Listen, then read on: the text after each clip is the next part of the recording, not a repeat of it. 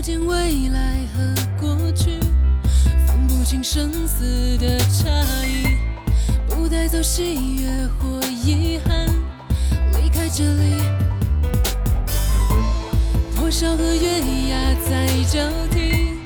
我穿越过几个世纪，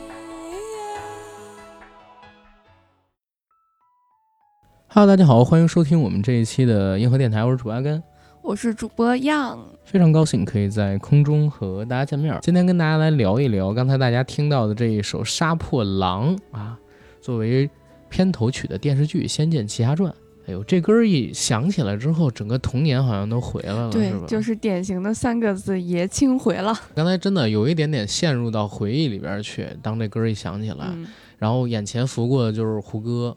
刘亦菲、安以轩，然后还有彭于晏他们几个人的脸，当然还有拜月教主，也蛮蛮有意思。哎，真的，现在回忆起整个《仙剑奇侠传》，拜月教主也是一个非常非常有记忆点的人物了。，对，哎呦喂，十几年的时间过去了，这个戏零五年的，嗯哇，现在十六年了耶。应该是零五年的一月上旬在嗯台湾中视播出。然后一月三十一号上了重庆的一个子频道，应该是影视频道，后来又在上海的电视剧频道播，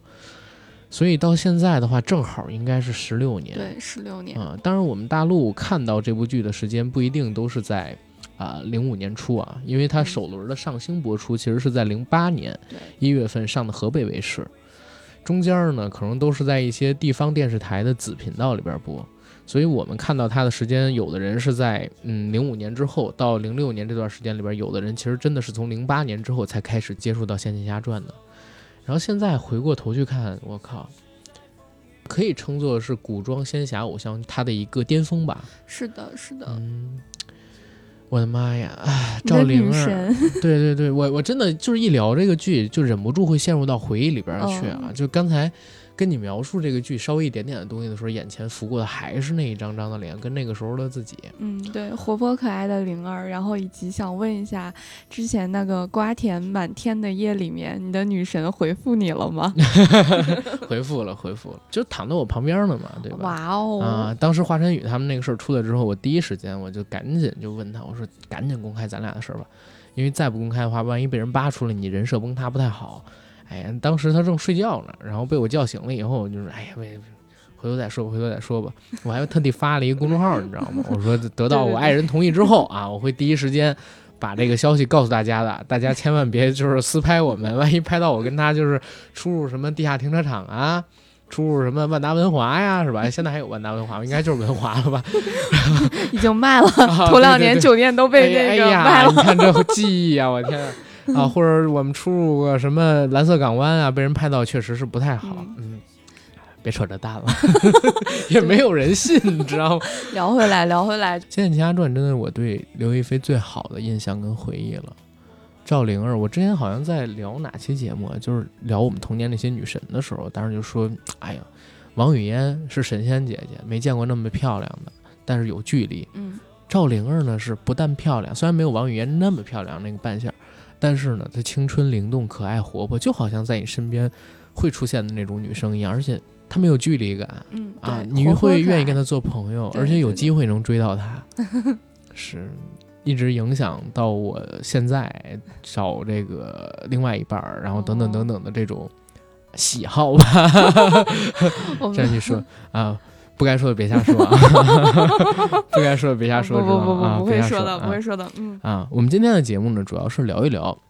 呃首播的这部《仙剑奇侠传》，其实也是之前很久之前了，嗯答应大家要做的了。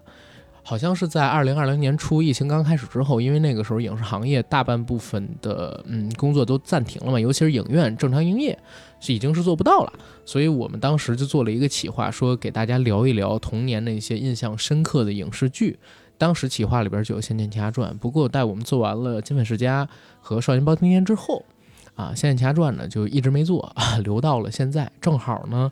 最近也是有一个新闻，就在一月中旬的时候出来的，说《仙剑奇侠传》的第一部要被翻拍了，制作公司呢是企鹅影业。我们得知这个消息之后啊，我们觉得哎，必须得做一期了，对对吧？趁着这 IP 还没有烂掉之前，我们赶紧跟大家回忆一下嗯之前的《仙剑奇侠传》到底有多好看，哎，有多经典。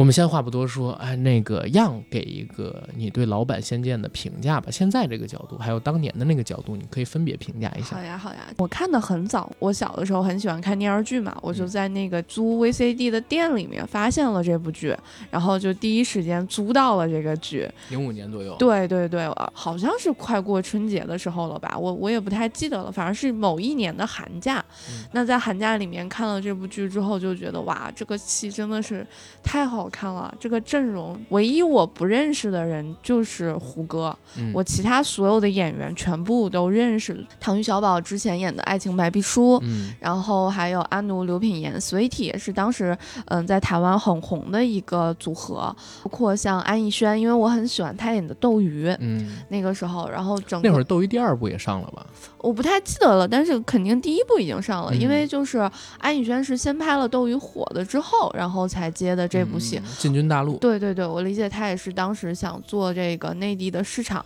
当时就是看到企鹅这个新闻的时候呢，我又去回看了一些《仙剑》的片段，我至今会觉得说。嗯，虽然现在看起来《仙剑》这个戏，它的服化道可能没有当年看的那么精致了，嗯包括制作呀，可能也没有现在的那么精致了。但是我依旧觉得它是一个当时在古偶里面的一个标志性的剧。嗯，然后包括我也不认为说像后面的，嗯、三生三世也好呀，仙剑三同系的那种对对对，或者是这两年比较热的古，嗯、古剑奇谭也好呀，我觉得他们都没有超过当年的仙剑。嗯，不管是从卡斯上面来说，或者是剧本上面来说，甚至说演嗯技上面来说，我真的是觉得那部戏是我心里面的一个巅峰，而且包括对于阿甘心里面的女神，我们的刘亦菲姐姐，在那个戏里面的话，我觉得特别好的一点是，她扭转了当时大众对她的一个误区，因为我是觉得金粉世家把她拍的太老了，啊，，对，然后就是整个就是拍的太老了，但是而且金粉世家里人设特别不讨好，是的，然后但是这部戏的话，我是觉得在刘亦菲姐姐这么多年拍的戏里面，她也算是第一角色很讨好，国民知名度又嗯。够，然后包括当时也是她这个颜值，我觉得是非常巅峰的一个状态了。对对，但可能太漂亮了，也是一个那啥吧，操，对，但是我是觉得神仙姐姐这这些年都是很努力的。是很努力，对，对，就是在踏踏实实拍戏，而且她也没有说，嗯，像某一些演员觉得自己流量来了之后，我要马上去顶流量，她还是每一部戏都在非常非常认真的去拍的。你知道有多认真吗？最近十五年，华语的女演员里边，一线的裸戏最多的，或者说激情戏最多的是刘亦菲。我一点都没有开玩笑，激情戏最多的是刘亦菲。那、那叫什么呢？第三种爱情嗯，啊，然后呃什么烽火芳菲，呃铜雀台嗯里边就它都是有裸戏的，包括那个叫什么。呃，《倩女幽魂》二零一一嗯版、就是古天乐他们那一版也是有的，就是她其实是一线的女演员里边，她那个年纪的里边，就是在最近十几年里边激情戏最多的，就是她真的很拼，但是拼错了方向。在过去，呃，这段就可能先跳出《仙剑》，我们聊一下啊。嗯可能有人不太爱听，但是我得说，就是 刘亦菲姐姐吧，她那个方向错在哪儿了？可能因为她是华裔，呃，这个地方有一个很重要原因，她有很长的一段时间啊，一直都在尝试做那种合拍片嗯，对啊，你不仅仅是是港台的那种合拍片，对对对，功夫之王，对，然后第三种爱情，嗯然后烽火芳菲，你仔细去看他的创作背景，都是有他国的这种资金进来，他可能是想打开更多的市场，包括他那个时候还去过日本，然后发专辑啊等等等等的东西。但是这条路就是我我会觉得特别畸形，有可能是金飞老师，然后当时给他设设设计的吧。最近几年，希望他能潜心回来吧。包括他接了花木兰之后啊，可能可能也得重新考虑一下到底怎么去做。嗯然后回到《仙剑奇侠传》，《仙剑奇侠传》的灵儿直接让她成了我们这一代人很多人心中的这个大众女神，对吧？初恋情人。呃，我现在回忆《仙剑奇侠传》，印象最深的还是他在仙灵岛，然后胡歌扮演李逍遥，误打误撞到了那个池水旁边，看见他在，呃，应应该叫做沐浴吧，对吧？出狱的那个瞬间，而且还有一个镜头印象特别深，是他们为了躲避姥姥，躲在一个柜子里。嗯，对。然后当时那个个夜明珠哎亮起来，嗯两个人呢就是脸上有一种泛着青色的光。按理说泛着青色的光一般都是给鬼的，你知道吗？它不是给活人的。但是那时候两个人青春无敌，配上那个配乐，灵儿抬起头，大眼睛俏生生的看着李逍遥，然后他亲了李逍遥一下嘛，说我也要，因为李逍遥之前亲了他一下，就那个场景可能是一辈子都忘不掉的一个经典的镜头。然后他也是《仙剑》这个戏里边出现的无数亮点，就是关于言情这一段啊，情感这一块儿，无数亮点里边的其中一个。现在回忆《仙剑一》肯定是成功的，我自己给他打分的话，我都能打到大概八分。但是我不是给他打打成一个古装仙侠，我就是单纯把它看成一个言情片儿，或者说一个偶像剧，我能给他给他打这个分儿。为什么？因为他感情塑造是非常成功的。里边儿你说李逍遥、林月如跟赵灵儿他们三角恋也好，嗯甚至你说表哥跟林月如之间的感情也很好，包括还有表哥跟他那个蝶儿他们俩，就是那个张倩张卫健老婆那场戏也特别好。然后谭耀文跟那个女院他们那场戏也很好，包括就是九剑仙跟孙俪那场戏也很好。孙俪是黄磊老婆那个孙俪啊，然后还有唐玉小宝跟阿奴他们戏也很好，就只要是感情线都铺的特别好。嗯，但剧情上边是有硬伤的，这是他为什么就是扣分扣的我我会比较狠的原因。但就像你刚才说的一样，绝对是这么多年，十五年过去，它应该是第一部古装仙侠偶像剧，在那之后没有任何一部能超越它的。你说评分上也好，你说就是收视上面也好，我自己刚才跟你就是录节目准备的时候，嗯。我还特地看了一下他的豆瓣评分嘛，嗯。我说我才一年的时间没看，然后他从十万人评价变成了二十万人评价，从八点一变成了九点零，啊，也不知道是为什么，就现在这个剧在豆瓣上边评分高到这样一个程度，走向共和好像才九点四、九点六，我靠，哎，也是也也也也是惊了，我靠，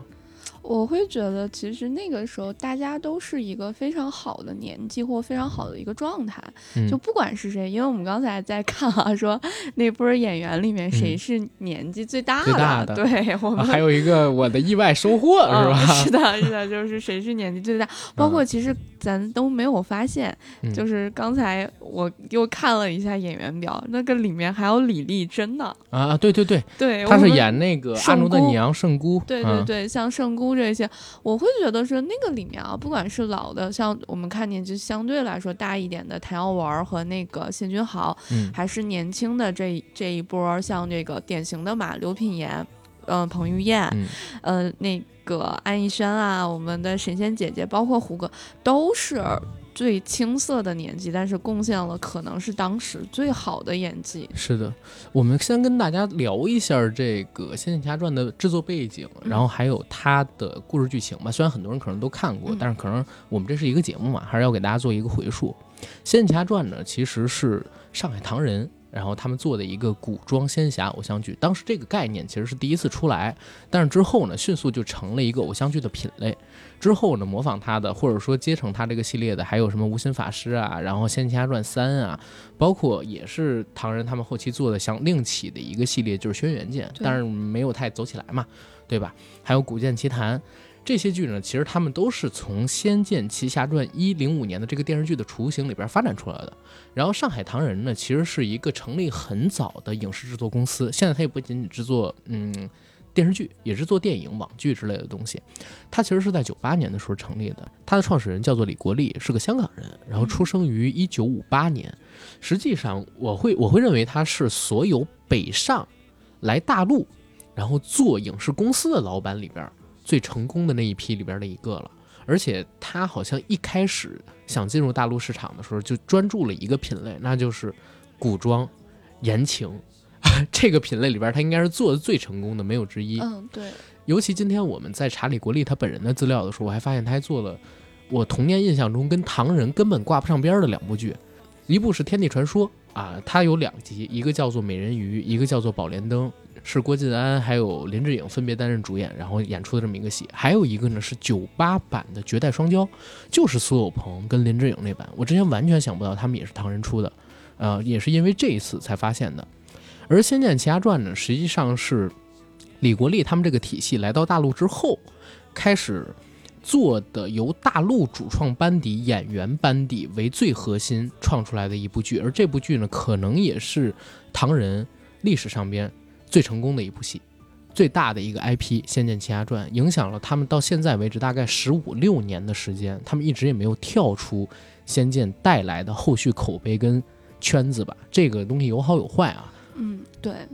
第一，他来的早嘛，我觉得嗯那会儿可能李国立老板他就想得很清楚。第一，嗯他看到了早期内地的市场。其实早期内地的市场，呃，零三年的时候是有人试水的，是杨登魁。嗯他拍了电视剧版的那个《倩女幽魂》嗯但是他当时就是混拍的嘛，里面也有吴京啊、大 S 啊，包括里面还有聂远呢。那个时候内地我印象比较深的是那个吴京和嗯那个聂远，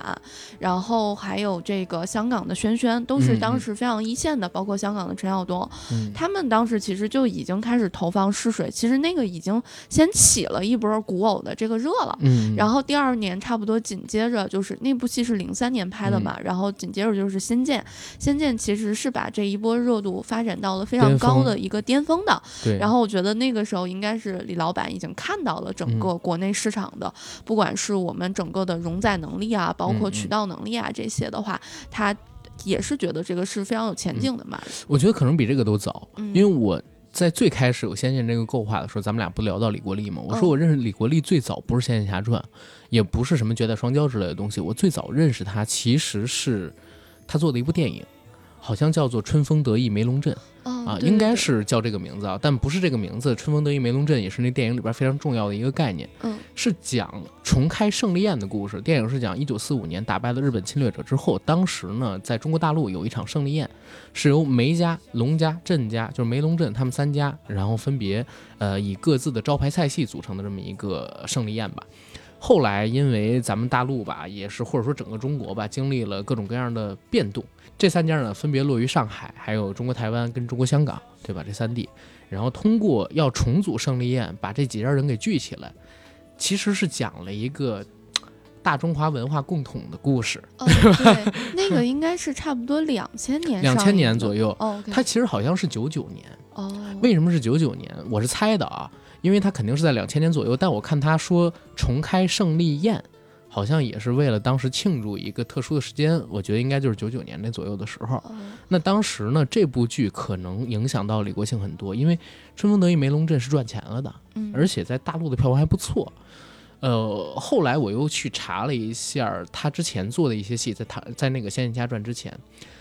其实《绝代双骄》是要比这个《春风得意梅龙镇》早的，嗯但是《绝代双骄》没有什么大陆的参与，可是，在大陆卖了很多钱，嗯，就是它其实二轮、三轮在大陆的播出是赚钱的，所以那个时候它其实可以看到大陆的市场是变好的，而且可能在那个时候就已经比台湾跟香港播放要赚更多更多的嗯钱了。因为我记得那会儿《春风得意梅龙镇》应该是一部贺岁片儿。贺岁片，而且那几年，其实冯小刚已经把国内的贺岁片儿的市场这个概念给打起来了。然后我记得那会儿春，我应该是某一年嗯春节就是看过这个电影。然后我记得那个时候就是大家已经开始有意识的去影院，然后包括就是，嗯、或者是说去买那些 DVD，然后来看这些片儿了。嗯嗯嗯嗯因为那会儿 DVD 和影院应该没有差多长时间的。没有差多长时间，甚至盗版可能比这个影院还早，你信吗？对，是真的有这样一个时间阶段。嗯其实我我可能会认为，呃，他为什么就后来做了《梅龙镇》之后就不做电影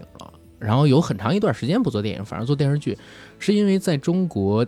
电影市场或者说影视市场吧，在两千年代交接的那几年时间里边是有一个怪现象的，就是拍电视剧比拍电影要赚钱的多。当然你能看到啊，很多电影上线之后是根本不赚钱，因为九八年然后到英雄上映之前，其实那期我们聊，嗯，故事会那期时候我带过，就是中国的影院数在下降。以前的话，可能小镇上面都会有电影院，但是到两千年交接的时候，好多人都会认为 DVD 会彻底占领市场，就是影院数其实是在减少的。直到英雄出来救市，所以英雄那一年全年票房只有九点五亿，是因为影院数相比于泰坦尼克号那年少了大概得有三分之一。呃，所以那个时候做电视剧是一个大趋势，很多人都开始试水电视剧。李国立来到大陆之后，我们先不管他之前在这个呃香港跟台湾体系怎么样。他做的这部《仙剑侠传》，其实在我认知里边，我自己看过的戏里边，是第一部集合了两岸三地，这个没毛病吧？两岸三地青年一代，然后还有最好的制作班底打出来的一个，可以说是拳头产品。之后的《天下第一》，甚至我都会觉得有点受到他的影响。我觉得整个之后挺多戏的都很很受他的影响，比如他们那一个派系下来的，我反倒会觉得能够承接住这个《仙剑奇侠传》的其实是《天外飞仙》。嗯，我我我说的是整个市场，《天外飞仙》是他自己体系里边下一个了。明白明白，我我反倒会觉得说，就是在这个。就是后面，就即便是你看整个市场，我也是觉得，也就天外飞仙能和他有匹敌吧。对对。其实还有一个是少年杨家将，但少年杨家将当时被公司的吧？是，嗯，那部戏真的很好啊，但是少年杨家将被冷处理了。他当时都是在一些二线、三线的那种频道播过，然后上星可能播了几集，然后就临时下播了。这是当年挺大的一个事儿，很多人都不记得了。但是以《少年杨家将》他的口碑、他的制作规格，当时里边真的胡歌呀、彭于晏呀，就一大批青年的颜，那个叫什么袁弘，袁弘对，差点说袁，差点说袁华儿，操，袁华、潮汐海玲什么的，差点出了。都在那部戏里边有出演，是，嗯，不管怎么样，就是唐人在那几年其实是找到了一个财富密码也好，或者说都致富之路也好，他其实出了一批好的电视剧，但是《仙剑》绝对是这里边最巅峰。然后，《仙剑》这个戏，我们说了它的制作公司，再说说它的演员班底，演员班底呢分成青年一代跟中年一代，或者说老一代，对吧？青年一代呢，他其实是请了当年在大陆刚刚展出头角的刘亦菲做核心女演员。就是赵灵儿这个角色，然后男主角李逍遥这个角色，胡歌，他其实是八二年出出生的嘛，那个时候还不满二十二周岁，就参与到了这个剧组里边来进行拍摄。然后电视剧刚刚播出的时候，他才刚满二十二周岁嘛，还不到二十三周岁，也是风华正茂的一个年纪。而主演里边最大的其实是女二号，呃，安以轩。安以轩那个时候应该是二十四五岁了，因为她是八零年生人。像彭于晏。跟胡歌一样大，还不到二十三岁。然后阿奴的角色刘品言，甚至是里边年纪最小的。刚才你告诉我才十六岁，对对。这一块可能得跟观众们说一嘴，就是刚才我跟样对这个演员信息的时候，我们我才发现一个事儿，原来我一直以为阿奴这个角色是天心演的。然后我跟阿甘还科普了一下，我靠！我跟阿甘还科普了一下，我说世界就是个圆。当年的这个刘品言和曾之乔啊，之后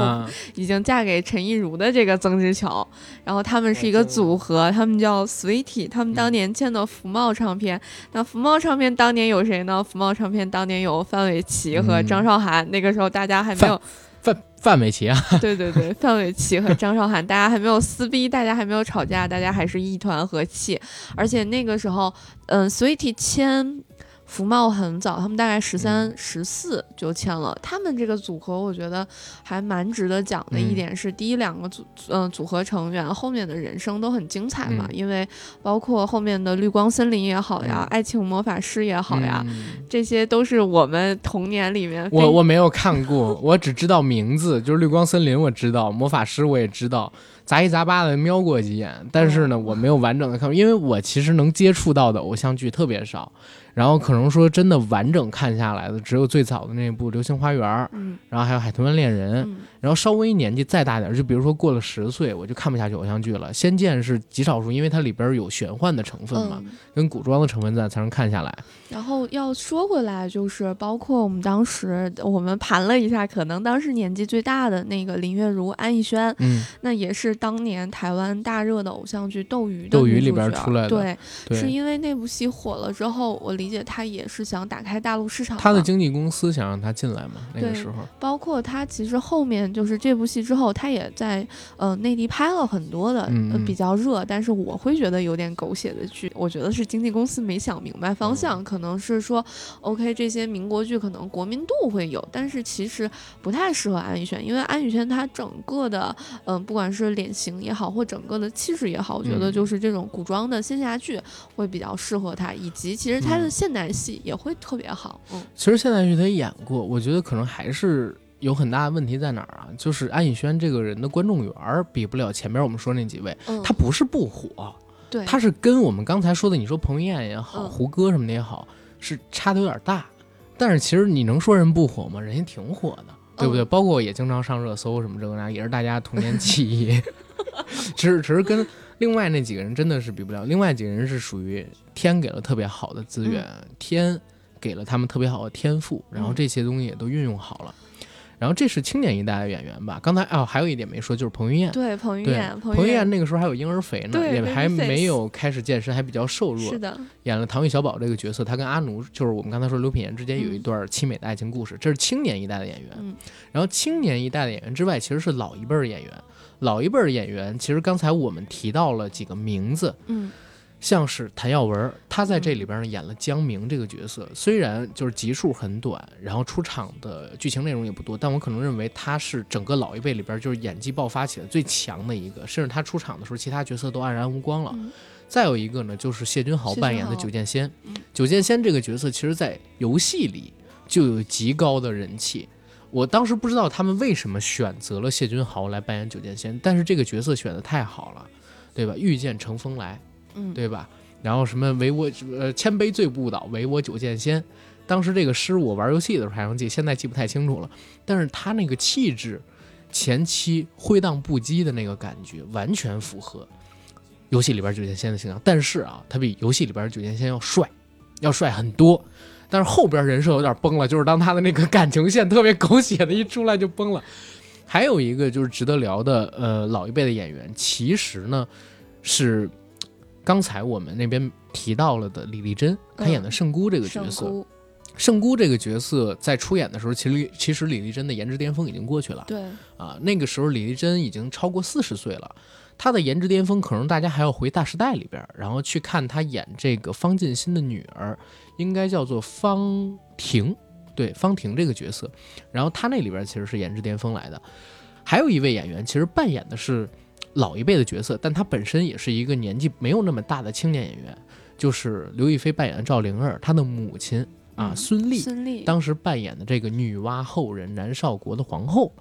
当时孙俪可能也才将将三十岁吧，嗯她是七十年代生人，然后不能算到老一辈里边去，我们肯定要把她那种。另外还有一些很小的配角，对，在这部戏里边，实际上也是有出演，后来火了的，比方说扮演了女院的蒋欣，嗯蒋欣在这部戏里边的演出其实也是蛮惊艳的，嗯，啊而且我会觉得这部戏也是蒋欣的颜值颜值巅巅峰，你会这么觉得？我会觉得，嗯因为其实，呃，我甚至会觉得蒋欣在头几年是很可惜的，因为嗯她中间在甄嬛中间那段时间，她很惨，她没有什么戏可以演，嗯然后顶到前面，其实你说她资源不好吗？我觉得她资源也还可以，因为毕竟就是穆婉清，她也是国民剧，她也是国民角色，是的，但是中间有很长一段时间的中空，然后好不容易好不容易熬到了《甄嬛《甄传嬛》。传》我特别开心蒋欣《甄嬛传》能红，因为我当时会觉得前期我自己觉得蒋欣很好看，很漂亮，演的也很好她。是很漂亮，嗯，然后就是尤其是《仙剑》里面，她她跟谭耀文演那个对手嗯嗯戏嘛，完完全接得住。就是嗯、在那个里面的一些欺凌啊，包括那些怨气的这种，我觉得她演的太好了。而且她在演就是女院的母亲那个狐妖的时候，嗯其实是有媚气出来的。对，而且不仅仅是这部戏，后来呢，其实蒋欣还和唐人合作过《聊斋奇女子》，对吧？当时嗯她也演出了一个就是类似于坚决这么一个戏。其实我可能会认为，当时《甄嬛传》找他也是因为他前边演了《聊斋奇女子》那个那个劲儿 对对，那个邪魅，包括嗯说，呃，他当时跟林志颖嘛，嗯对吧？《聊斋奇女子》里边跟林志颖，刚才我们俩还说呢，我说可能在胡歌之前，林志颖当过一段时间的唐人一哥，对吧？因为你像呃《天气传说》《宝莲灯》，还有之前的那个《绝代双骄》，还有一部戏是在他们两个之间的，都是林志颖担任第一男主角的这么一部戏。包括到后来的这个《聊斋》，其实林志颖也有演过，但是可能后来的话，就是林志颖年纪偏大了一些。呃，还有就是他可能，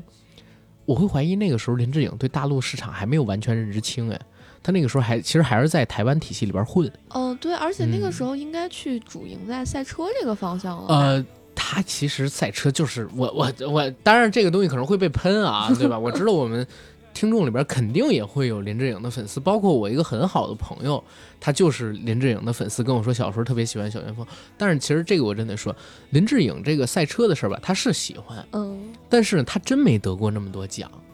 然后有很就是林志颖这个人，好多东西啊，他的简历上边有好多东西是经不起推敲的。就是大家你们细数一下，就是自己去找找扒那个林志颖的东西。他其实当年是想拍电影，就是试水了几部电影没成，然后又回去拍《放羊的星星》啊之类的去了。嗯，他当年，试水了好多东西，就是那个时候他三十岁了嘛，嗯然后也想转型，就不想做那种特别偶像的演员了。你你一个劲儿的演当年的小鱼儿，跟大家摆眉毛，对吧？摆傲气是不行的。然后他那个时候就想尝试往更多的方向去发展，然后不成功，就回去又演了《放羊的星星》。如果当时没有《放羊的星星》，可能他会更落寞。呃，也不一定能再碰上《爸爸去哪儿》，对吧？靠着 Kimi 就是三次翻红什么这个那个。然后我们说回这个戏啊，除了这个蒋欣之外啊，还有一些演员，呃，我记不太清楚名字，但是你如果说他们角色的话，我相信大家都能记起了他们在《仙剑》里边扮演的故事，比如说毒蜘蛛哦，那个是邓家佳，啊，邓家佳，哦，对对对，那个是哦，邓家佳，太大了，所以我操，哎呦，特别神奇。哎邓家佳其实脸变化最大的应该是那个，这个能播吗？能呃能播能播能播，就是我小的时候看过金庸的戏嘛，嗯，对？吧？金庸有一部戏，大家去看一看啊，《石破天》。然后当时他的那个女女佣不是应女丫鬟，对，是邓家佳，嗯她那个脸就跟现在或者说《爱情公寓》里边邓家佳的那个脸是属于完全不一样的。然后邓家佳到现在为止，我都觉得她可能是新中国所有女演员里边整形最成功的女演员，没有后遗症。哎，我靠，这个就很吓人了，就是这么多演员。其实嗯、电影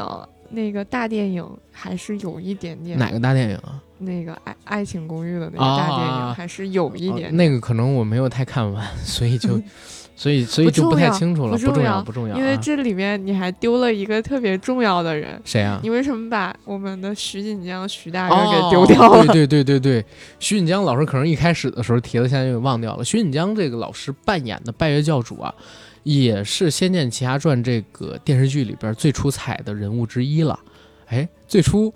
呃，最出彩跟之一好像是个病句啊，嗯，但是其实也不是特别病，因为《仙剑》里边很多的角色都蛮出彩对，的。大家都演得很好，然后包括其实我会觉得之前的时候，《大护法》嘛，我们嗯非常火的一嗯嗯。部电国创影动漫。对国创动漫，还有特地去和徐老师在这部戏里面做了联动，对，而且我觉得徐老师他本身就是一个非常有才华的人。是的，徐锦江老师他的才华，我们以后可以单做一期节目。他人生太有意思了。哦，对，而且包括他跟他老婆的故事，而且他他儿子非常帅，他儿子，之前特别神奇，还出现在是吧？对，还出现在了某个韩国节目里面。啊、好吧，徐锦江老师他的人生故事，回头我们再给大家讲。刚才我说最出彩的之一，可能在《仙剑》这部戏里边用是合适的，但是有另外一个词可能更适合他，就是在国内目前所推出的所有的呃古装仙侠偶像剧里边，他其实是最牛逼的反派，演的最好的一个，没有之一。这个应该是没什么毛病。你说《轩辕剑》是吧？《仙剑三》啊，等等等等的，所有的反派里边都没有他。有人可能会提《仙剑三》的重楼。但是重楼不是反派重楼不是反派，在《仙剑》那里边啊、哦啊，而且在《仙剑》游戏里边，其实重楼你也不能单纯的给他算成是反派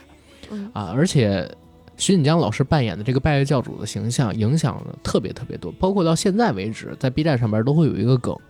说，呃，《仙剑》这个剧啊很神奇，有人信宿命，有人信巫术，有人信剑法，但是谁都比不过拜月教主，因为他信科学。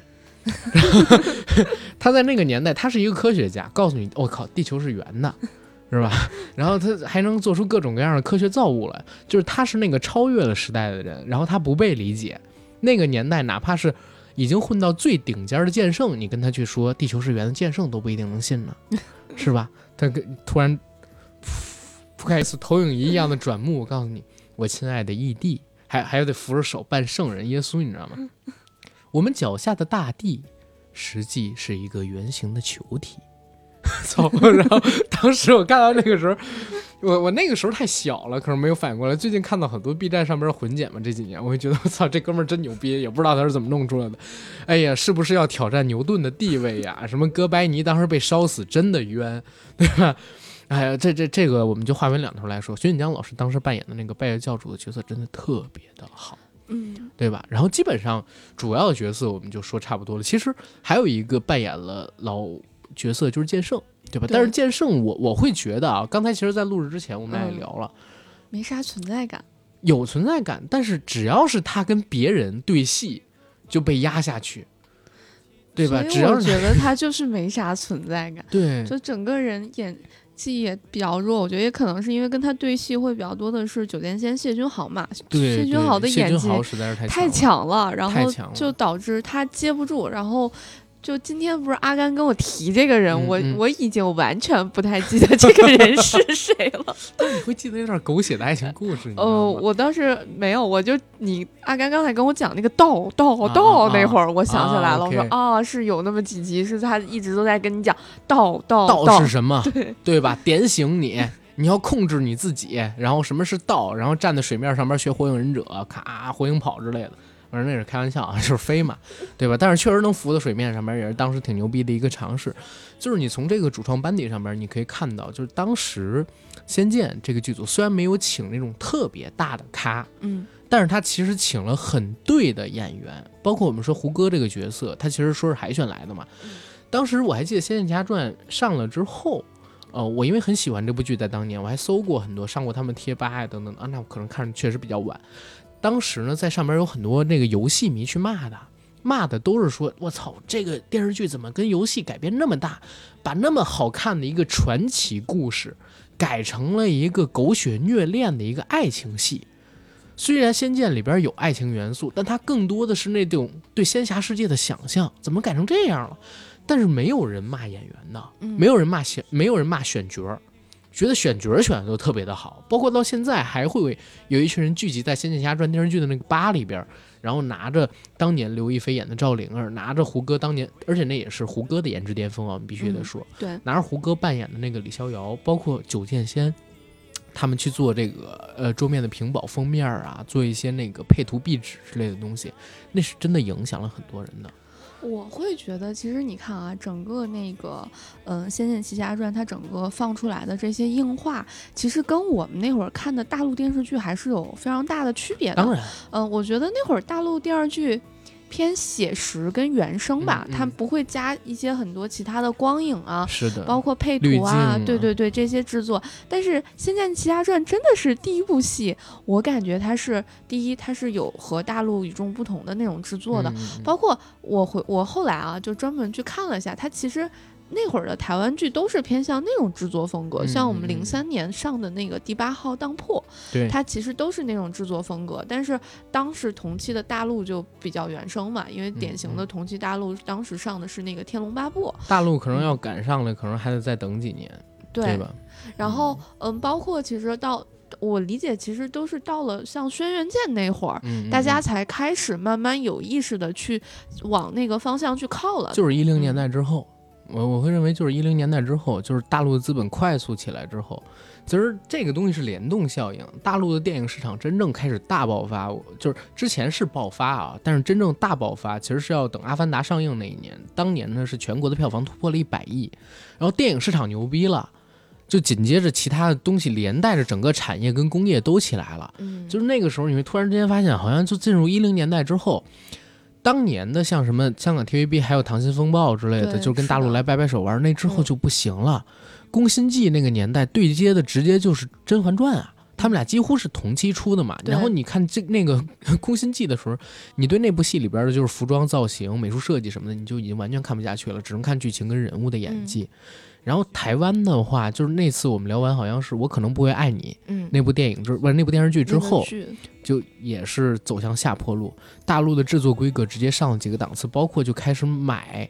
呃，各种各样牛逼的设备，从嗯其他国家，尤其是韩国，请摄制团队过来拍综艺、拍电视剧等等等等，这套东西开始了。而且有一些大导演开始试水，监制一些电视剧，就整个起来。但是《仙剑》那个时候无疑是超前的，是的，《仙剑》跟它同期的国内的那个偶像剧，也就是零四零五年那个时候推出的，你能看到的是什么？《红苹果乐园》跟《星梦园》，对吧？你你应该有印象两部剧啊，红苹果乐园》跟《星梦园》，还有那个《十八岁的天空》，嗯，对吧？但是那几部剧都是非常拙劣的模仿，《仙剑奇侠传》其实真的是集合两岸三地它所有力量。嗯我我之前就是在录节目之前，我当时想过《仙剑》为什么能成功，就是首先选角儿啊，它肯定是一个；第二一个呢，就是来自两岸三地最优质的资源对。我们大陆这边可能是出人嗯啊，对吧？香港那边呢可能是做剧情的改编，然后台湾那边呢是有这个非常好的做偶像剧的这些资源，嗯，然后来到这部戏里边，包括服装造型是台湾那边弄的。嗯因为香港那边一做，就我跟你说，服装绝对就崩了，你知道吗？这个没开玩笑啊！你能想象，就是李逍遥突然梳一个那个黄日华版《天龙八部》教主头嘛？就是不是什么什么帮主头，就是弄一布包什么这个那个的，那那我是绝对想象不到的，绝对是台湾人做的。嗯，这是第一点。第二一点呢，就是他凄美的爱情故事，还有讨喜的这种人设，对吧？你你说谁会讨厌那个年纪的李逍遥、赵灵儿呢？最青春无敌的时候啊。然后还有一点是什么？我我会觉得是他的音乐，对，对吧？就是我们现在看《仙剑奇侠传》，包括我们这期节目，大家可能刚才听到了，我们用《嗯仙剑奇侠传》的片头曲叫《杀破狼》啊做这个音乐。其实这个音乐你也可以认为是为《仙剑》定制的，对吧？S G 他们为这个音乐定制，为这个电视剧定制的。华研国际，嗯，我我说的那个组合，就是呃 S G 是他们组合的名字合，G S 不好意思我惊了，我浅薄了，不好意思，他们为这个组合去做的。然后当时电视剧上了之后，我还搜杀破狼，然后嗯哦，我才知道，当时我还不知道 G S 这个组合，我只知道那个女的主唱。就是陈绮轩吧，应该是她唱的这个歌嘛，他们这一整套嗯。其实都是华研国际的，特地给他们做的，对？对对对，因为他们跟华研国际合作了很久，就是《天外飞仙》那整套的，也是，对也啊是一眼万年什么的，对，一眼万年那嗯。些，因为华研国际当年最当家的就是 S.H.E 嘛，啊，嗯，但是在 S.H.E 之前给他们提携的师兄是动力火车，啊，动力火车大家就很熟悉，这里面也有动力火车，OK，然后除了刚才我们说的这几首歌之外，还有一首胡歌唱的两首，两首，一首是《逍遥叹》，嗯一首是《六月的雨》。然后《逍遥叹》这首歌，其实在当年有过一个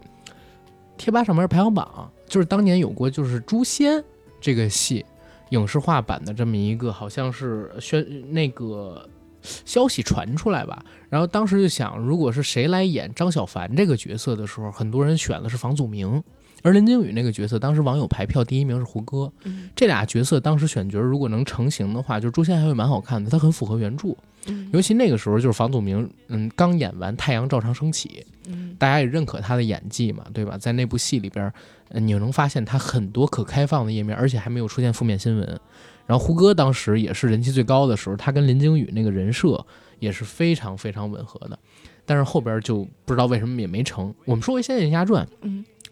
仙剑奇侠传》，刚才我们说它音乐也是成功的一个地方，对吧？现在都留下了很多我们深刻的印象。在这之外，还有一个我觉得最值得聊的元素，就是刚才我提到的凄美的爱情故事跟人设了。嗯人设刚才我们已经讲得很清楚，这个凄美的爱情故事也是它能成功的一个绝对亮点。我现在如果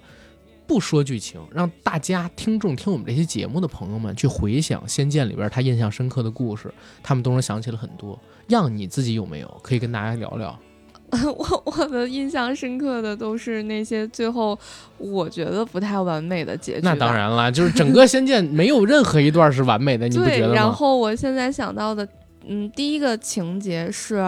嗯，最后的时候，阿奴大概的台词去跟唐钰小宝讲说，以前都是你带着我，你保护我，嗯那么现在好是我该保护你的时候了，因为那会儿的话，最终化成了两个比翼鸟嘛，对，而且唐钰小宝的双臂对，被阿奴，亲手给斩掉了。对，没有了。嗯然后呢，就发现这两个呃鸟之间有一个连接，有一个嗯嗯带子的连接，然后就相当于是阿奴的这个比翼鸟带着这个唐钰小宝往前飞，这个还算是所有的结局里面是相对来说，它它是一个完满的结局，给大家做了个梦。是。嗯嗯，但是像其他的，而且还有印象很深的一段是彩衣，嗯，彩衣最后就是，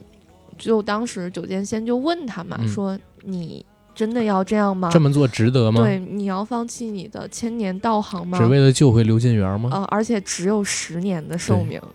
对，但是最后刘进元也是，哎呀，反正他这个《仙剑》里面，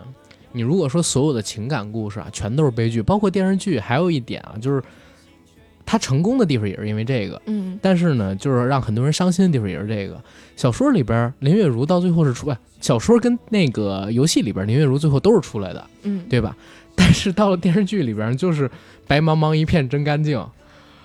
李逍遥哦抱着孩子，然后突然嗯碰见了剑圣，剑圣说孩子，然后现在要逍遥不理他，从这儿走了。这个真的是一个大悲剧，就是如果你说爱情故事的话，它是一个大悲剧是的，所以，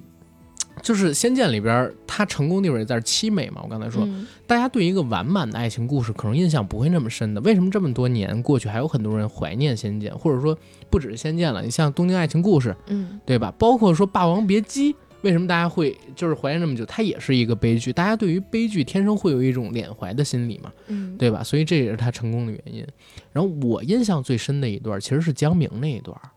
因为其他那一段都是主线嘛，它嗯铺得很开。对，江明那一段，甚至我会觉得它比游戏跟小说还要成功，因为我当时玩过游戏，但玩游戏的时候我没太在乎剧情，我是先看的电视剧，然然后玩的游戏。游戏那个时候因为已经到零几年了嘛，他已经不行了，我就是玩那些迷宫了。仙剑的迷宫是蛮有意思的，但是那迷宫好难，真的好难，我真不怕跟大家说。可是他妈你级都已经升很高了，你还没出那个一个迷宫。然后当时江明那个戏，呃，在游戏里边是有的，但是很短，剧情线很短，没有那么细节。电视剧里边是做了一个充足的改编，嗯而且呢，谭耀文儿这一块我必须得说，真的是老戏骨。在演那部戏的时候，他其实也快四十了吧，啊、或者说已经四十岁了。在那部戏里边，他在同场的情况下，甚至碾压了九剑仙。他扮演的那个角色，从整个蜀山的天之骄子，然后为情成魔，在爆发的那一场，把自己的所有师兄弟全部都杀死之后呢，自己的老婆就是那个狐妖，看到自己成魔，狐妖想触碰他，你不要碰我，把狐妖赶走，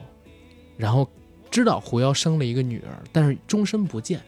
一直活在自己的这种怨念里边，出不了那个圈套，到最后，他成功的脱出来，整个人释然，正道的光洒在大地上，然后播撒在他的身上的时候，他说了一句：“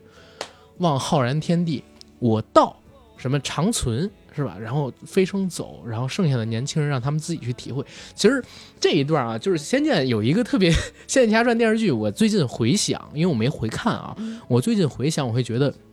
就是这部戏呢充满了佳句，但它其实如果你抛开爱情线去看，单纯一个剧情去推动，它其实是不算家章的。你比如说里边有无数的金句出来，九剑仙上的吟诗啊，江明的这一段啊，然后包括这个将来的事怎么怎么样，就这些东西它都是好的，但是它串联起完整故事，你会发现接不上。你包括就是江明告诉他，他们这些人年轻人啊，他还要呃过很久才能明白什么是道，等等等等的，但最后就是一个大悲剧，你知道，哦 就是一个大悲剧。然后那个拜月教主，就是到现在我都我都不明白，包括那个时候也有很多人不明白，就是到拜月教主到底是怎么被李逍遥给打死的。对吧？小说里边或者说游戏里边可能是九剑仙啊、留下葫芦啊等等等等，就是爆发绝招什么。电视剧里边就一个爱无限，拜月教主挂了，真的就是挂了。包括就是剑圣在那个电视剧里边设定，甚至我会认为啊，那个设定给他吹太高了，一个已经近乎于道的人物。已已经近乎于道的人物，其实他自己也执迷，就是电视剧里边剑圣的这个人设啊，是很难成立。为什么大家对他印象很深？不单是因为演员表演的时候可能说稍微逊色一点点，还有一个很重要的原因就是你会发现他这个人吧，特别的立不住。对，一方面呢，他告诉你，我、靠，我是一个近乎于道的角色；另外一方面呢，你本来已经近乎于道，你应该无欲无求，甚至无为了。但是呢，他又为了强行追求无为，去做了好多好多违背于无为这个原则的事儿，对吧？说是上体天心，但根本就没有这回勾当。这个整个角色啊，他为剧情的推进就在不断的施压，不断的做助力，然后告诉你，哦，我靠，我是无为的。然后他明明能做很多事儿，他不去做，这就造成了整个剧里边剑圣这个角色超级尴尬。你现在回忆起来，他这个角色就是点醒你，对吧？但是点醒你完了，你还是按照原有既定的这个执迷走下去，然后他自己也没做任何功能性的事儿，帮助谁打败谁，他什么都没做。这个角我觉得色，他可嗯。能就是本身就是一个角色助推器的这对角色样子的助推器，一个定啊。位吧，因为本身我是觉得，嗯，他在整个去做这部戏的时候，我认为他是还是靠他的感情线去穿起来的。嗯嗯嗯。嗯就是从最初，嗯，晋元和彩衣的那条线，包括中间穿了，呃，李逍遥、林月如还有灵儿的这个三三角线，对锁妖塔的那些情节，然后包括阿奴啊和唐钰小宝这些，以及中间又穿进来了这江个明什么的，对江明啊、九剑仙的这些情节，但是如果说有太多这样的东西嗯的话，可能他不太好往后推到他后面想更错。更多想去升华的这个东西。但其实你知道吗？他是最自私的那个人，对吧？他先睡了那个灵儿他妈，嗯，我我没开玩笑啊，是真的，我知道他们俩有成婚的戏嘛，对吧？嗯然后他就抛弃人家，为了追求自己的道，啊，然后呢，他又伤害九剑仙，嗯，最后直接导致了九剑仙跟灵姑两个人的孽缘产生。就是他其实是整个剧里边，甚至我会觉得他比拜月还坏，对吧？他比拜月还坏，就是拜月。嗯，当然到目前为止，刚才咱们俩节目之前也聊，对就说拜月，我到现在都没没没弄明白，就是电视剧里他的动机是什么？小说里边很明白啊，他是一个魔头，对吧？然后他要入侵中原，然后怎么怎么样？电视剧里边似乎喊了这么一个口号，但是你看，操，他他妈把水魔兽召出来，然后也不控制水魔兽，水魔兽第一件事先把苗疆淹，先把苗疆给淹了。苗疆是他大本营，就是他连士兵都没有，他怎么去侵占中原？靠一个人吗？就这个东西，他反逻辑的。哦这个是个嗯 bug，、而且是 bug，这个我可以讲讲一个思维上面的问题，因为前两天我朋友他们最近也在做一部剧嘛，这个可能就是男性思维和女性思维关注的不同的点了，嗯因为。他就跟我说：“他说其实我们做了一部校园悬疑剧，但这部剧呢，他们管悬疑线的编剧和管爱情线的编剧天天打架。”然后我就问他了一个问题，我说：“你们投哪个平台啊？”他说：“还没定呢。”我说：“这个嗯其实得你们制片人定，因为每个平台可能受众是不一样的。比如说 A 平台，它就是像我这种没有脑子的花痴少女，那就得人感情线的编剧。”说啥就是啥，但是比如说你投 B 平台，像典型的、像爱奇艺迷雾剧场，嗯。那我说这事儿就得你，因为他负责选一线嘛，我就跟他讲，我说那这事儿就得你说了算了。我说因为可能选一剧场的话，它还是更多面向于迷雾剧场吧？哦，对，嗯。不好意思，说错了，迷雾剧场理性思维的这种人的，所以我觉得啊，这个情节为什么像你说的那样有点崩的原因，嗯。就是可能当时这两波编剧没聊好。而且还有一个最崩的地方，就是你想，逍遥出了仙灵岛那会儿不失忆了吗？嗯，对对吧？灵儿为什么就不告诉他，你们俩已经拜过堂、成过亲、有过夫妻之啊，实？对，我也觉得从来没说过这个事儿，你知道吗？嗯而且你说最开始那几集灵儿不懂，嗯，这个我们可以理解。是的，但是到中期的时候，灵儿已经成长很多了，嗯还是不告诉李逍遥。哦，那个我那部剧里边当时给了个解释啊，说灵儿觉得逍遥不爱她，是的，那个我真的是是那么觉得的，啊 可能，要不然怎么会有那个话叫？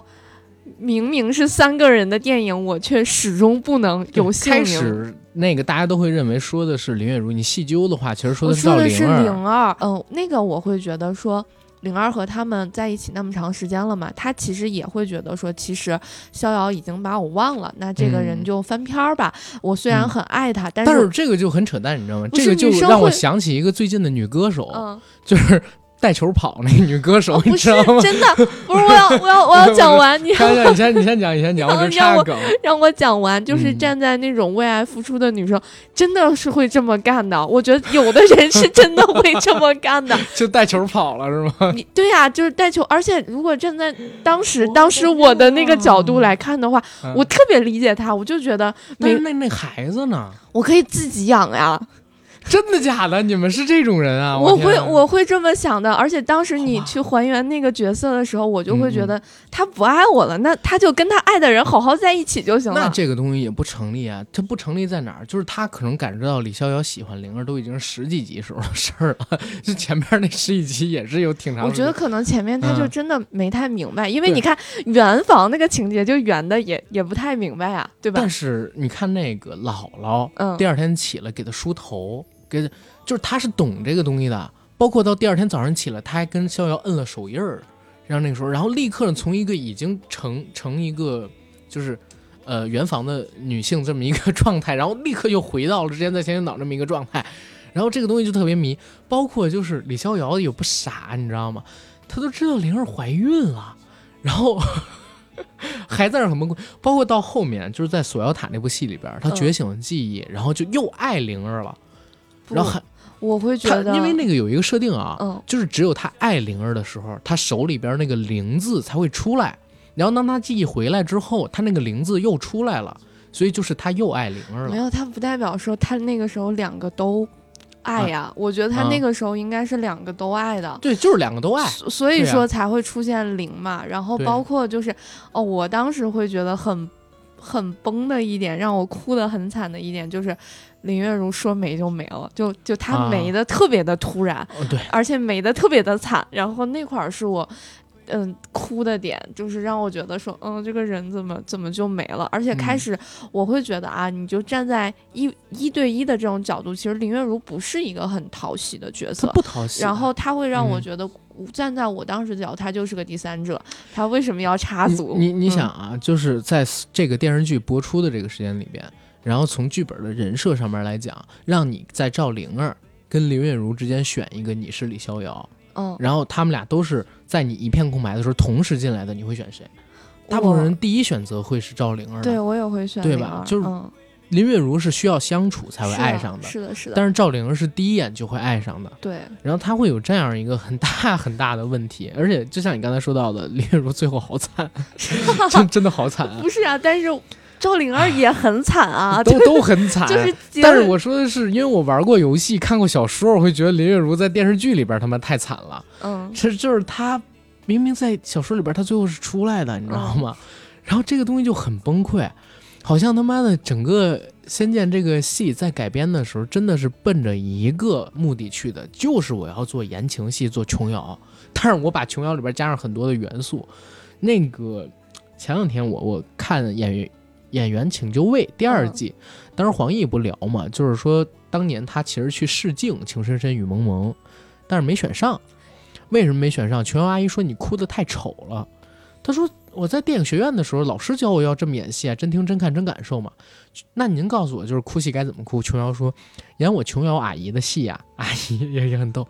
说演我琼瑶阿姨的戏呀、你哭要这么哭，先是睁着眼睛，让眼泪在眼里打转儿。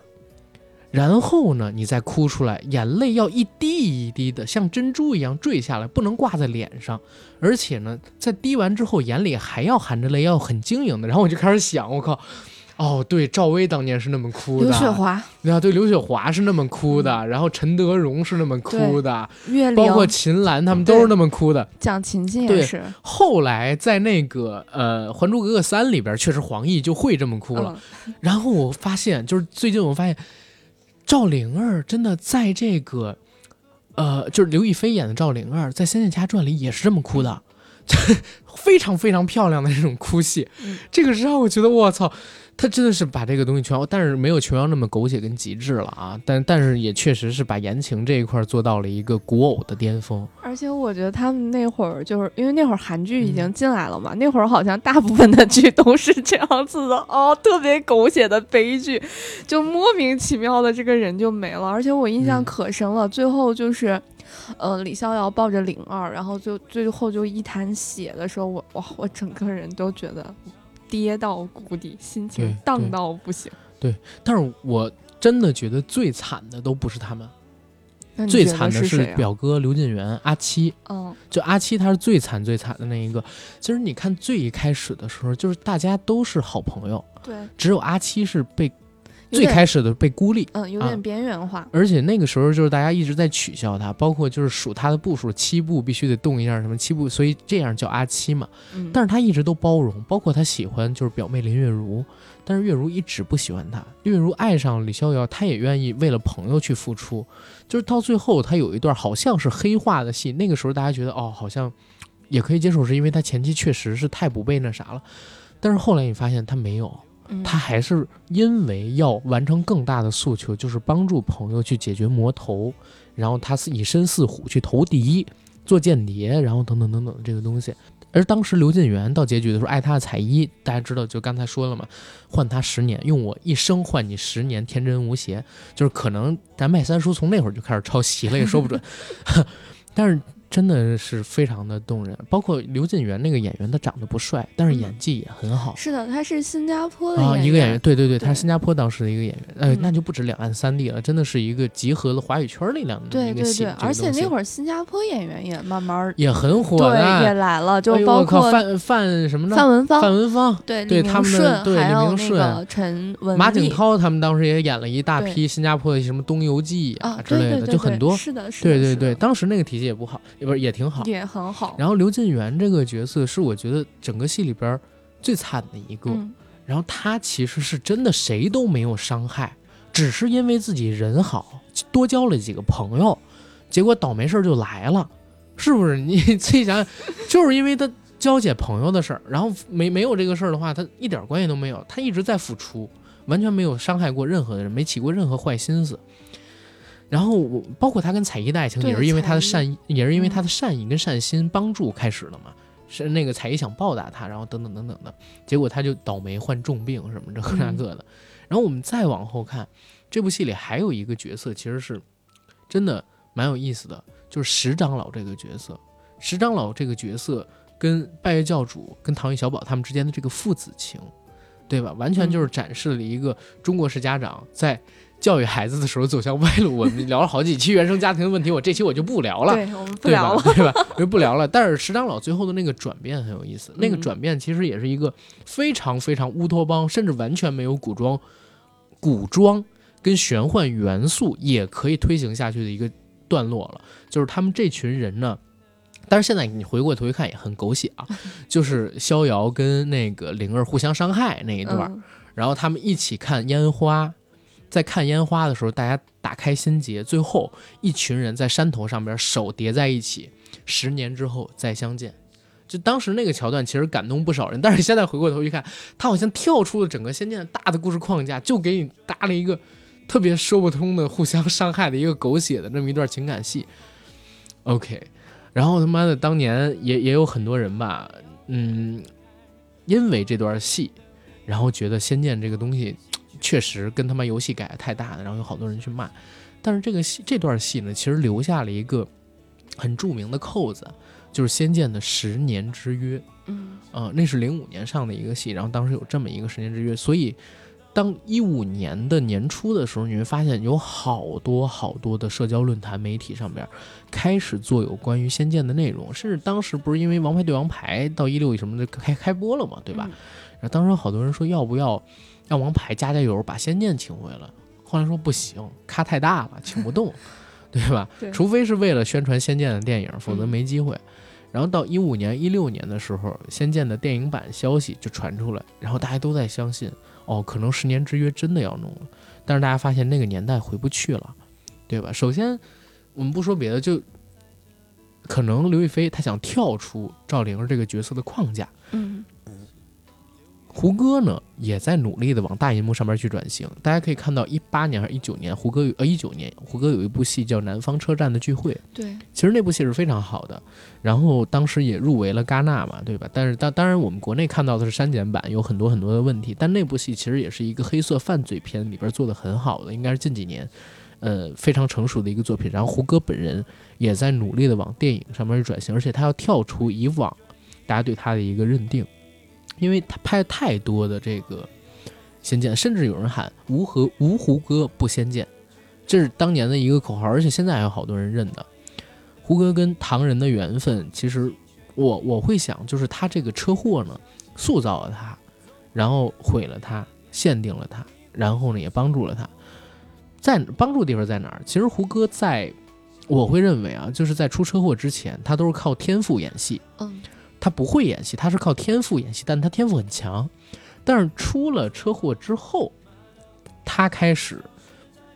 容颜上边有受损，真的去打磨这眼，就有点像俞灏明。嗯，俞灏明演那个一起来看流星雨时候根本就不会演戏的，但是你看《那年花开月正圆》里边，嗯其实他演的还不错的。包括到八百里边，你也看到了一个很成熟的男人这嗯样一个形象，一个军人这样的一个形象。胡歌他当年在拍《射雕英雄传》的时候，因为出了那个车祸嘛，然后唐人很够义气啊，唐人当时为胡歌停工啊，嗯然后没有换主角，就等胡歌回来重拍，或者说接着拍这个戏。然后所以你会发现，就是这里边有一些戏份，胡歌他的就是变化还蛮大的。然后到了神话的时候，还让胡歌做男主角。胡歌那个时候就说：“我不要留头帘了，我要把我的疤展露出来。”所以神话那部戏应该是胡歌正式转型的一个开始。但是，那部戏里边他后来也提到，就是来自台湾的张氏老师，嗯就是演赵高的那个角色，帮助他很多。赵高那个角色，当时很多人都说他一出场就把一小一小天儿吧，胡歌演的那个角色，神话里那个给碾压的不行。呃，但是到后来，你说最近几年胡歌演的戏，你从《伪装者》也好，《琅琊榜》也好，他其实脱离开唐人的体系之后走了很多。但是之前为什么一直就不跟唐人解开，然后一直做唐人一哥，很大程度上是为了报恩，为了还情。然后当他真的年龄也足够大了之后，他开始去做。他最后一部戏应该就是最后一部仙侠，可能就是我自己啊记忆中可能有错误，可能是这个《轩辕剑天之痕但是那个时候他就已经不想演了，嗯所以他演了一个可能说亦正亦邪的那么一个角色，而且后期对吧？嗯，而且我觉得《轩辕剑》完全就是为了去挺唐人，对，我帮你把下拉蒋一任劲夫，对拉古力娜扎儿，是的，我帮你把下一任的一哥，嗯，就是看能不能送上去嘛。这就虽然哎呦，对 差点没给送进去。对，是的，就包括其实后，我觉得他很讲义气，我一直觉得他就是一个很讲义气的人。你看这两年他对袁弘，嗯对吧？嗯他对嗯袁弘，他跟袁袁弘本来就是同学，他还是很。尽心尽力的去帮袁弘的，包括嗯张歆艺经常也会开玩笑吃醋嘛。嗯然后包括其实呃，就算是蒋劲夫出了那个事儿的时候，嗯他也他还是写了一篇长文，对他以醉酒的名义说还是怀念当时的那个他，然后如何如何，是的哪怕自己的粉丝还去骂，对对，他也没有拉踩，所以我还是觉得，就是胡歌这个人，从他这个人的本质上来说，他还是很感恩的，因为对唐人给了他知遇之恩嘛。可能经历过生死的人嗯都会那什么一点点，对吧？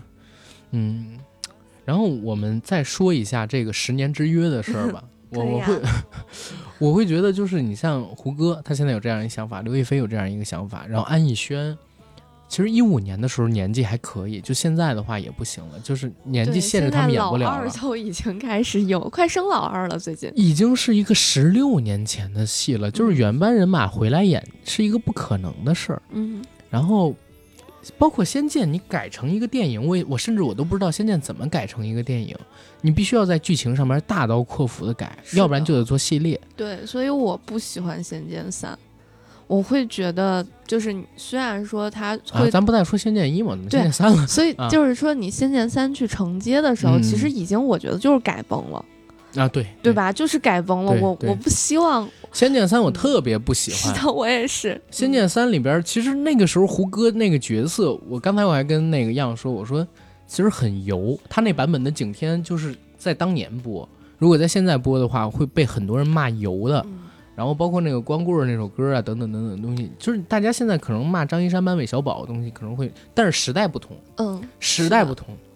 然后胡歌因为他非常有观众缘儿，这个东西真的看观众缘儿的，嗯就是同一个角色，你说黄晓明演那个霸道总裁，跟明道演，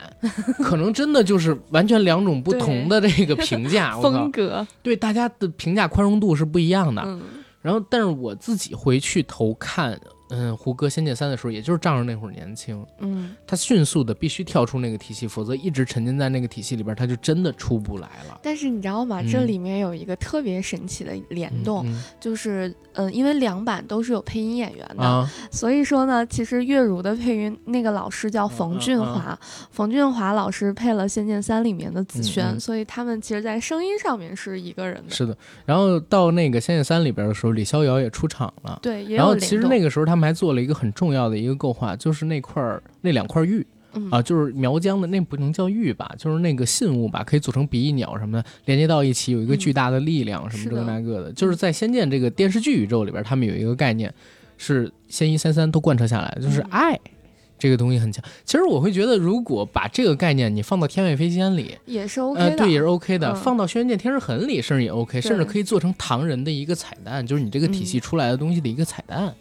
这个东西我不知道为呃，就是这个概念，他们可能是没有运用好，但其实是一个非常值得做的一个事儿了。对，其实嗯。我会觉得说，他当时如果说啊，天天外飞仙当嗯。时是去穿二的话，他是可以带得起来，就是他承担去穿二的那个责任的。啊所以其实站在一个喜欢《仙剑》这部剧的人来说，我也不玩游戏的话，我觉得它就是一部独立的剧，不需要去翻拍，不需要去做电影。啊翻拍其实是可以的啊，就是但是现在这个翻拍我可能不太接受，是在哪儿？就是现在我们这个时代已经出不了一个能够去比肩当年那个《仙剑》的剧了，对，对吧？嗯，刚才我跟样，我们俩还聊了一下，就现在如果要翻拍《仙剑》这个戏，又是企鹅去做，卡斯能请谁？他肯定不敢那个时候像那时候一样请素人，嗯，然后像那个时候那么有灵气的赵灵儿去哪儿找，对吧？除非你像真的有张艺谋那样的资源，全国海选，最后选出一个刘浩存来，选出一个当年在那个《归来》里的张那个张慧文，现在这张慧文也不行了啊，他跳出了《嗯归来》那个戏之后，就现在已经越来越滑了，真的越来越滑了。如果是他刚出道的那个时候，那个灵气其实是可以的。然后男演员的我们就更别说了，最近这些年，如果大家看大的 IP 改剧，哪怕女演员可以用新人，但男演员一定要请顶流量的，对吧？那刚才你说 肖战，我疯了，你知道吗？不是我。不是不是，你说有可能是肖战，我疯了，我操！你不要这么讲，我就啊觉得我已经被骂的很惨。啊，没有没有没有没有没有，就是你说有可能，如果是企鹅座，真的有可能啊。肖战是他们那个体系里边的是演员如果现在能拉出来的话，就是嗯，然后我会跟阿甘刚才畅想了半天，我们实在是选不出来一个可以代替我们心中李李逍逍遥、胡歌赵灵儿，对对对，包括你说。就别的不说，那唐钰、小宝这种，怎么嗯可能有人超过彭于晏？我觉得没有可能啊！对而且我甚至都会觉得，会不会因为彭于晏那个角色太成功了，这个唐钰、小宝会不会在新的戏里面就直接被拿掉了？我觉得也不是没有可能呀。对，包括我们现在看到九剑仙这个角色，谁来？哎，谢君豪其实还能演九谢剑君豪仙。完全可以、啊，对他，他其实现在是九剑仙的那个年龄，他后面其实也演了一系列类九剑仙的角色呀，对吧？对，但是他现在年龄其实够，但是也有一个问题，就是谢君豪最近我看了他的《拆弹专家二》，《拆弹专家二》里边他演的好好尴尬哦，就是《拆弹专家二》里边他演的非常非常的差，所以我也会就是担心，他也过了那个塑造的最好过了巅。峰时间，可能真的会有演不动了的情况。演员是要有这样的时嗯间阶段的，这个也不是我们开玩笑。你看梁朝伟，他现在这个年纪，演技还是很好，嗯，但是他没有那种爆发力了。包括发哥，嗯，发哥王晶的评价特别准确啊，在零九年的时候，王晶说发哥眼里没有年轻时候那种杀气了。年轻的时候他眼里有一股杀气，他现在没有。然后，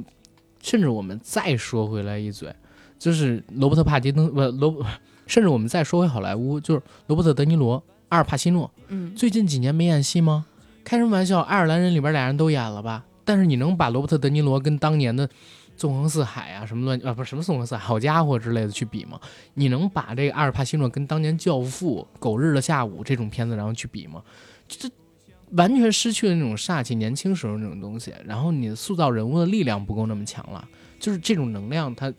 你一旦没了，就非常非常难恢复的。我会觉得说，我更希望企鹅去架构一个新的世界，嗯然后你哪怕只是说名字是一样的，但是你的不管是你的世界观也好，嗯包括你的编剧也好，都是一个新的故事。我觉得我们就拿新的故事来去看，而不是说去去改呀，或者是我去沿袭一些设定，因为很嗯难改的好。我至少我看了，我们也看了很多年的改编剧，嗯，我们永远会记得的是我们心里面最经典的那一版嘛。是的，是的，呃，对《仙剑》而言，最好的一种改编方式是他去找 B 站国创区的那些 UP 主，或者说找一些 动画，对吧？或者找这个企企鹅也是可以的啊，嗯，对，让他们去做动画，是的，我会期待动画，对，动画版是非常真的好。非常值得期待的，呼吁一下可以。你看《一人之下》，现在要出电影版了。对吧？《一人之下》就很成功啊，包括就是这两年，就是整个国创动漫出现了很多不错的作品，巫山五行啊做的非常是棒，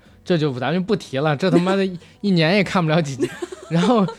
镇魂街》的第一季，对吧？当年的师兄，最早的中国惊奇先生等等等等的。然后，《仙剑奇侠传》这么大的一个 IP，我靠！动画版的《斗罗大陆》其实也很成功啊，虽然我看不下去啊，但是它很成功啊，商业上，而且骂的人没有那么多，对吧？喜欢的也是真喜欢。嗯然后大家可以尝试一下，就是做这个动画，嗯而且成本不一定那么高的。但是我想吐槽一下，《一人之下》就是嗯这第三三季季啊，太入世水篇是吧？太水了，我感觉是是是怎么了？是签了对赌吗？我当时本来是之前看完第二季的时候，我们说，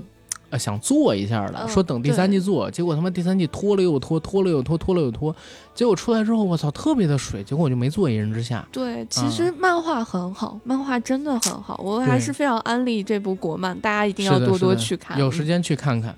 然后关于《仙剑》，他现在要翻拍这个事儿，我是不看好的，样也是不看好的。我们真的是 嗯，我们不希望，我们我觉得动画我可以接受，如果嗯去翻国漫的话，我可以接受，嗯，但我不想看真人剧。对，我相信我们的听众朋友其实也是不看好的。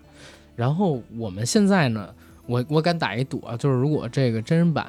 新的翻拍又出来，肯定是首集什么播放量特别高，但是不管拍，哪怕他拍的好，都会被骂的很惨很惨很惨。所以啊，就是我们大家朋友们也可以关注这个事儿，但是千万别亲近感情，一进感情了，完了你到最后一定会很生气的。是，听听我们这期节目，怀念一下当时的那个新建议，包括你也不需要回看新建议，嗯你现在回看可能也看不太下去了。嗯，对，因为我嗯今天去看了那个片头，我我才发现，其实我们以前觉得很很，就是现在觉得很傻那种，嗯，就这种，其实当年全部都在 BGM 里面。是，的，是的，所以大家把回忆留在回忆里，对吧？它就已经是最好的了。嗯，是的，嗯我们内心的这部剧的话，就是希望它珍藏在大家，而且大家看的时候，我我理解应该都是情窦初开的时候吧。嗯嗯。然后我们今天的节目就可以到这儿了。我呢做一个广告，我们节目硬核电台已经在全网各大播客平台同步播出，欢迎各位收听、订阅、点赞、打赏、转发我们。同时呢，也欢迎在微博和微信平台搜索“硬核班长”，关注我们的官方媒体账号。想加群的加 J A C K I E L Y G T 的个人微信，让他拉您进群。如果想来节目参与录制啊，想给我们提供选题的，也请加这个微信。然后您要填我们的一个表格，表达诉求之后，我会让管理员发给您。然后这期节目上线的时间我不知道是哪天啊，但是应该是在农历的新年之后。在这儿呢，还是祝大家新年快乐，然后二一年呢牛年大吉，顺顺利利。